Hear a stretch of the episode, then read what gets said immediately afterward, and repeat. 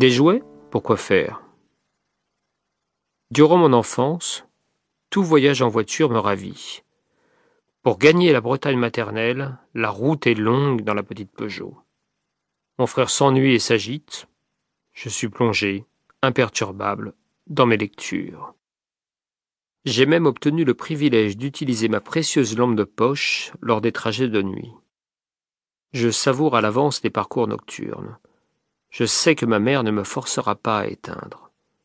Je lui objecterai aussitôt que je ne peux pas dormir en voiture, ce qui n'est pas faux, puisque je ne peux fermer l'œil quasiment nulle part. Mon ravitaillement en lecture s'est heureusement amélioré, car les vacances armoricaines me privent, pendant de longues semaines, de l'accès au filon inépuisable d'Elsa Triolet. La solution est radicale je refuse tout jouet dès cet âge de six ans où j'ai su lire. Du jour au lendemain, je me suis désintéressé du reste. Mes tantes, mon père a six frères et sœurs, ma mère seulement deux, le Père Noël, les amis de mes parents ont tous reçu la même consigne. Les seuls cadeaux acceptables sont des livres, les plus épais possibles. Pour aider ceux qui n'ont guère d'idées, n'ose pas interroger le libraire qu'il fréquente peu, ou encore redoute le doublon. Ma mère confectionne des listes, dressées notamment avec l'aide de Marie-Claude, l'institutrice complice. Ma marraine a trouvé une parade définitive. Elle est passée directement de Folio Junior à la Pléiade. En fin d'année, comme pour mon anniversaire, elle pioche dans la sélection que j'ai opérée au sein du catalogue de Gallimard et m'offre un précieux volume. Voilà de quoi tenir quelques nuits, surtout quand j'ai coché les tomes qui me paraissent les plus substantiels.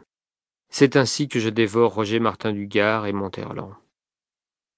L'usage perdure près de trente-cinq ans plus tard.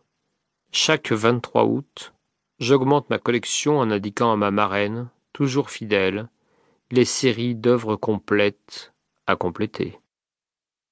Plus de jouets, donc, leur bruit est d'ailleurs incompatible avec mon octambulisme.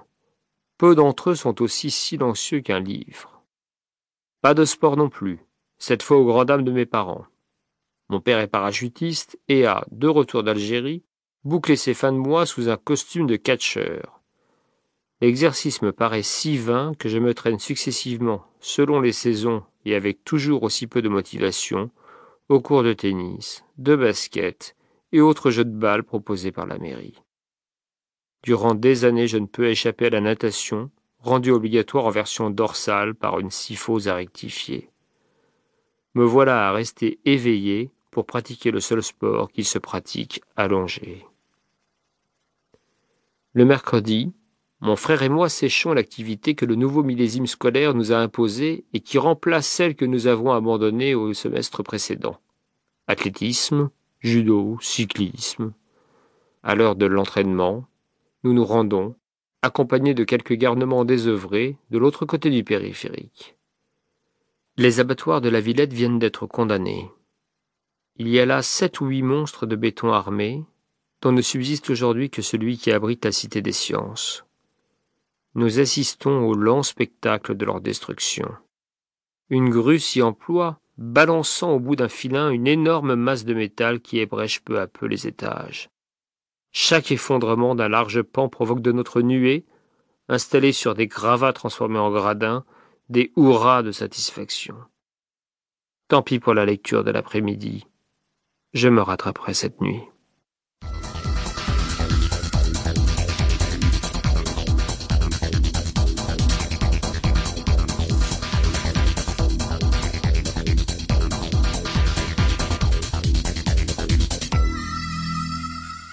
Longtemps, je me suis couché en after.